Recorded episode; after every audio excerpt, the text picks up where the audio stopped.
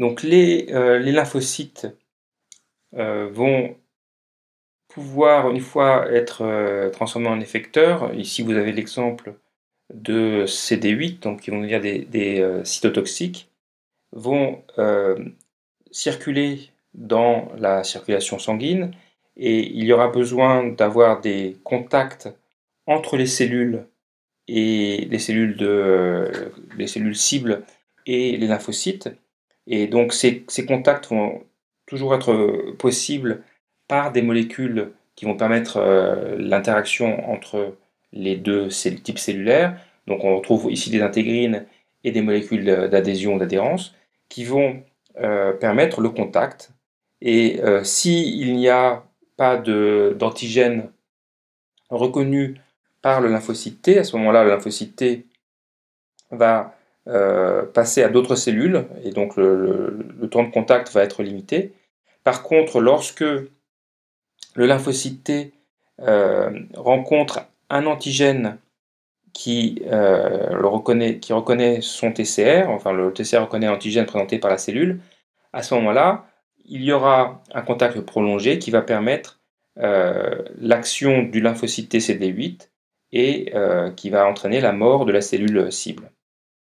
Comment cela euh, se fait sans qu'il y ait des dégâts collatéraux, puisqu'on va avoir une spécificité des signaux du test toxique pour la cellule cible.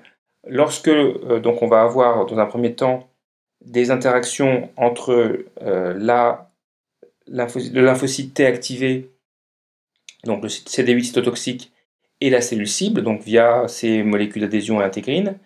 Euh, ce contact euh, va permettre, ou pas, mais il, peut permettre la reconnaissance de l'antigène présenté par la, cellule cible via son CMH par le TCR de, du lymphocyte T.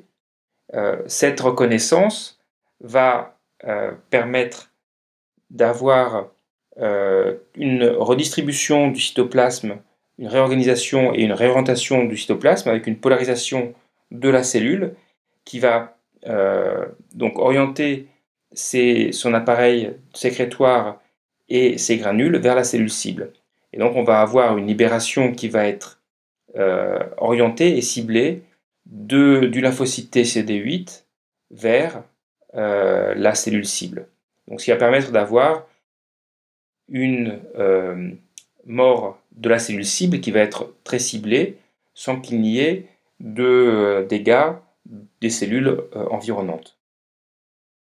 vous avez les schémas à gauche, des, photos qui représentent à droite les, réseaux de microtubules de, des, cellules et en rouge ici sur ce le panel du milieu, vous avez euh, des granules euh, lithiques qui vont être sécrétés par le lymphocyte T et qui vont euh, être délivrés vers la cellule cible. Donc vous voyez que au niveau de la cellule cytotoxique, du, du lymphocyte cytotoxique, vous allez avoir ces granules lithiques qui sont ici marqués par un anticorps euh, de couleur rouge vont être complètement orientés vers la cellule cible.